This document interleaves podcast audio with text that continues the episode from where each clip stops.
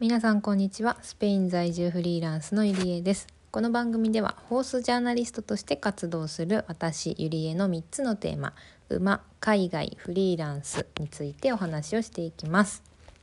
さて今回はですねかなり久しぶりのエピソードになりましたね。1ヶ月ぶりぐらいかなと思います。あの8月にはほぼ毎日更新をしてその後あのぱったりねあの更新が遅くなるっていうなんかあれですよねすごいあの8月頑張ったんだな感が出るあの私のマイペースポッドキャスト更新ですけれども皆さんいつも聞いてくださってありがとうございます。まああのラジオはね本当に私の頭の整理というか、まあ、日々感じたことをお話ししているっていう感じなので、まあ、毎日更新っていうのとかは、まあ、あえてね自分にあのルールを作ってはないのであの今後もマイペースにやっていこうかなと思ってます。で今回はですね、えー、ちょっとワーホリとフリーランスに関してのお話をしたいんですけれども皆さんあのタイトルからも分かる通り「魔女の宅急便」ってきっとご存知ですよね。うんでこのね「魔女の宅急便」を最近スペインで見たんですよ。でこれがあのもうワーホリフリーランスの話なんじゃないかってくらいあの私にぐさっと刺さってきたので ちょっと今日はそのお話をしたいと思っております。でこれですねスペインで何で魔女宅を見たのかっていう話なんですけれども皆さんジブリがお好きな方とか海外にこう住んでる方とかだったらもしかしたら聞いたことあるかもしれないんですけどジブリって日本国内だとね結構規制が厳しいというかなんかなんですけど海外では結構オープンにされていてここのスペインでもですねネットフリックスで見れるんですよジブリの作品が。そうでえっ、ー、となんでこれを見たかっていうと9月に住んでたあの Airbnb であの借りてたお家にテレビがついててもうそれでねネットフリックス見れるよっていう風なあのパッケージもついてるお家にあの住んでたのでわこれジブリ見放題だっていうことで本当にね9月は10作品以上ジブリ見たと思います。でしかもそのジブリの作品っていうのもスペインにいるからスペイン語だけってわけじゃなくてもう普通に日本語で見れるんですよ。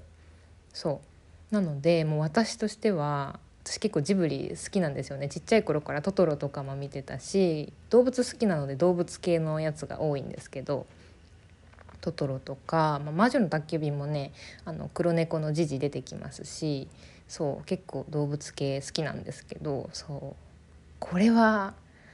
見なきゃと思って 9月にたくさん見たんですよね。でその中で私が好きなあのジブリ映画である「魔女宅」もあのすっごい楽しみにして見たんですけどなんか本当にね数年ぶりもしかしたらもっとかもしれないってぐらい久しぶりに見たらもうあの海外生活フリーランスワーホリーっていう要素が全部詰まってたんですよねこの魔女宅に。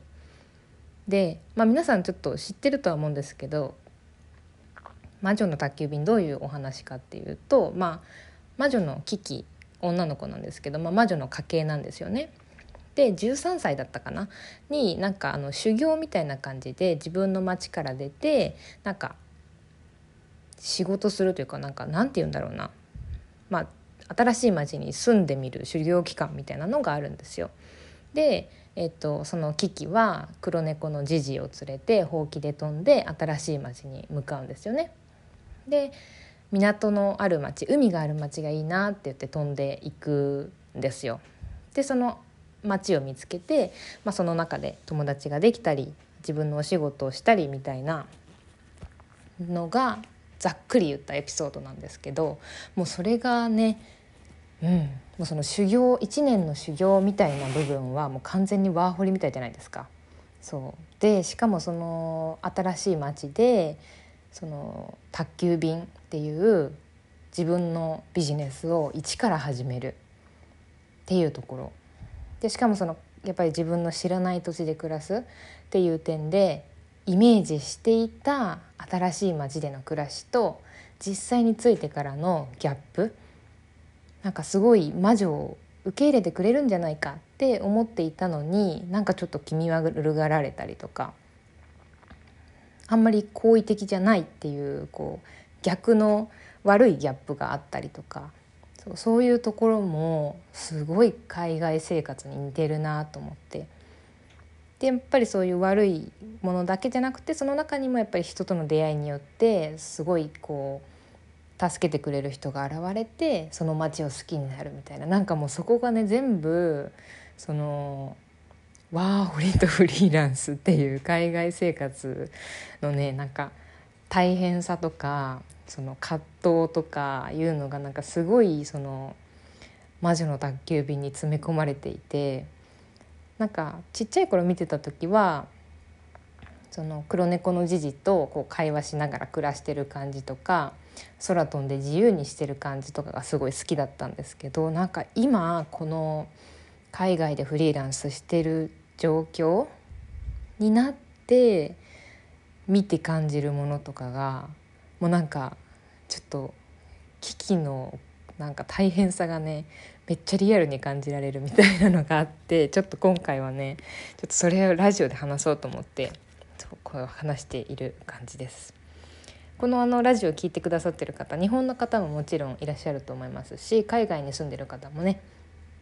ちらほらいらっしゃると思いますのでもしあの機会があったらちょっとそういう目でなんか物語としてももちろん面白いけどなんか危機の立場になってというか、うん、なんかちょっと、うん、この「魔女の宅急便」見て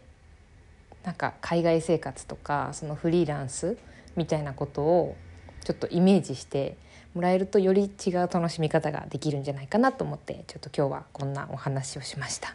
はい、魔女の宅急便ね数年越しに見たらなんか全然違うものを感じてとても面白かったです。はい、ということで今日はこんな感じで終わります。スペインで魔女の宅急便を見て感じたことでした。今回はこんな感じで終わります。それでは